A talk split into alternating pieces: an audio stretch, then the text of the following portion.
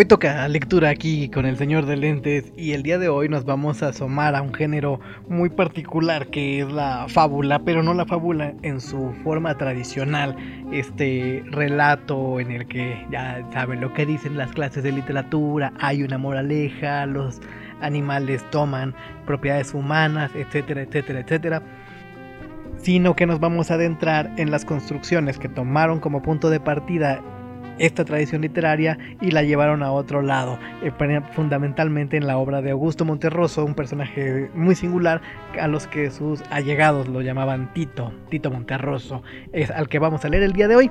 Para hacer un poco de luz en quienes no conozcan a la figura de Augusto Monterroso, él fue un escritor guatemalteco, aunque nació en Honduras, hizo su infancia y juventud en Guatemala, porque su padre era guatemalteco, y eh, jugó un papel muy activo en las revueltas contra el dictador Jorge Úbico, lo cual lo llevó a, en algún momento a exiliarse, eh, regresó, fue diplomático, trabajó en México alrededor de los años 50, trabajó en Chile también como diplomático y pues la relación que hizo con nuestro país fue muy profunda y de aquí fueron sus amigos más cercanos y finalmente él se estableció muchos años después en México donde eh, acabó muriendo. Es una figura interesante porque a pesar de que su obra no es tan extensa como la de otros autores latinoamericanos de la época, sí dejó una marca muy profunda. Y dentro de esa marca, algo que se le reconoce es ser el autor del mundo que ha escrito el cuento más pequeño de la historia, El dinosaurio, que dice, cuando despertó, el dinosaurio todavía estaba allí. Y se han hecho tratados enteros al respecto del análisis de este pequeño cuento. Pero bueno, no es lo único que les quería leer. Hoy nos vamos a asomar a, ya les decía, sus fábulas. Las fábulas que creo que algunos llaman antifábulas porque ya lo verán, no es precisamente una moraleja lo que dejan.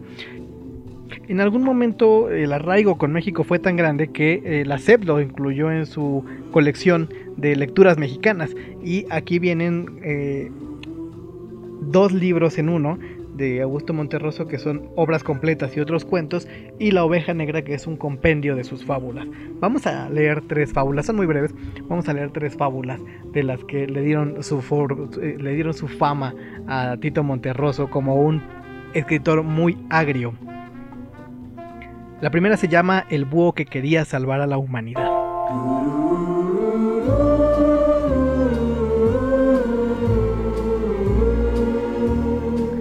En lo más intrincado de la selva, existió en tiempos lejanos un búho que empezó a preocuparse por los demás.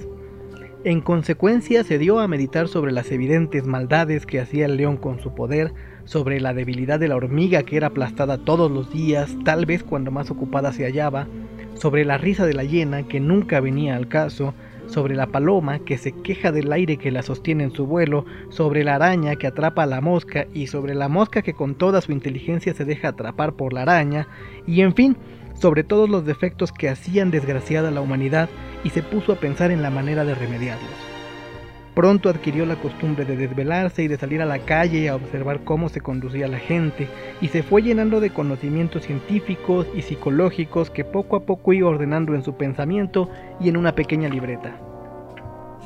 De modo que algunos años después se le desarrolló una gran facilidad para clasificar y sabía a ciencia cierta cuándo el león iba a rugir y cuándo la hiena se iba a reír y lo que iba a hacer el ratón del campo cuando visitara al de la ciudad y lo que haría el perro que traía una torta en la boca cuando viera reflejado en el agua el rostro de un perro que traía una torta en la boca y el cuervo cuando le decían que qué bonito cantaba.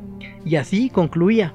Si el león no hiciera lo que hace sino lo que hace el caballo, y el caballo no hiciera lo que hace, sino lo que hace el león, y si la boa no hiciera lo que hace, sino lo que hace el ternero, y el ternero no hiciera lo que hace, sino lo que hace la boa, y así hasta el infinito, la humanidad se salvaría, dado que todos vivirían en paz y la guerra volvería a ser como en los tiempos en que no había guerra.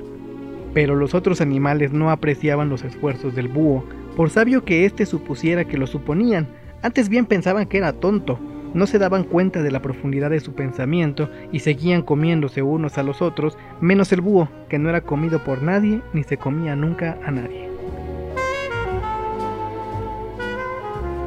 La segunda es un, un poco más cruel. Se llama La rana que quería ser una rana auténtica.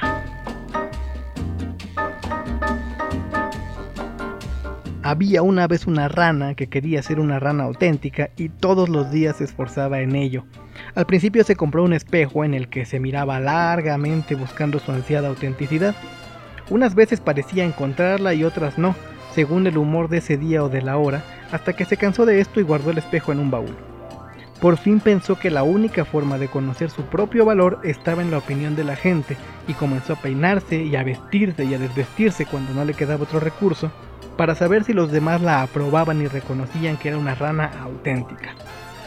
Un día observó que lo que más admiraban de ella era su cuerpo, especialmente sus piernas, de manera que se dedicó a hacer sentadillas y a saltar para tener unas ancas cada vez mejores y sentía que todos la aplaudían, y así seguía haciendo esfuerzos hasta que dispuesta a cualquier cosa para lograr que la consideraran una rana auténtica, se dejaba arrancar las ancas y los otros se las comían. Y ella todavía alcanzaba a oír con amargura cuando decían que qué buena rana, que parecía pollo.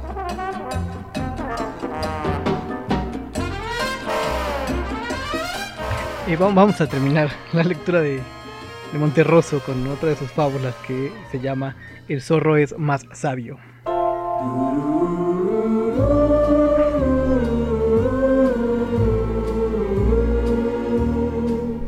Un día que el zorro estaba muy aburrido y hasta cierto punto melancólico y sin dinero, decidió convertirse en escritor, cosa a la cual se dedicó inmediatamente pues odiaba ese tipo de personas que dicen voy a hacer esto o lo otro y nunca lo hacen. Su primer libro resultó muy bueno, un éxito, todo el mundo lo aplaudió y pronto fue traducido, a veces no muy bien, a los más diversos idiomas. El segundo fue todavía mejor que el primero, y varios profesores norteamericanos de lo más ganado del mundo académico de aquellos remotos días lo comentaron con entusiasmo y aún escribieron libros sobre los libros que hablaban de los libros del zorro. Desde ese momento el zorro se dio con razón por satisfecho y pasaron los años y no publicaba otra cosa. Pero los demás empezaron a murmurar y a repetir qué pasa con el zorro y cuando lo encontraban en los cócteles puntualmente se le acercaban a decirle tiene usted que publicar más. Pero si ya he publicado dos libros, respondía él con cansancio, y muy buenos le contestaban, por eso mismo tiene usted que publicar otro. El zorro no lo decía, pero pensaba, en realidad lo que estos quieren es que yo publique un libro malo, pero como soy el zorro, no lo voy a hacer. Y no lo hizo. No sé por qué, pero sospecho que esa última. Esa última fábula llevaba dedicatoria y con jiribilla al maestro Juan Rulfo. pura especulación. No lo sé. En fin, ahí estuvo Augusto Monterroso, también muy recomendable su literatura, eh, especialmente sus fábulas y algunos de sus cuentos. Eh, Mr. Taylor por ahí es un gran cuento que también se disfruta bastante. La música en esta ocasión corrió a cargo del maestro Henry Mancini. Me pareció, no sé, de muy bonito tono escuchar eh, Breakfast at Tiffany's del maestro Henry Mancini, aquel que compusiera el tema de la Pantera Rosa. Y eh, bueno, ahí estuvo Augusto Monterroso. Nos escuchamos mañana.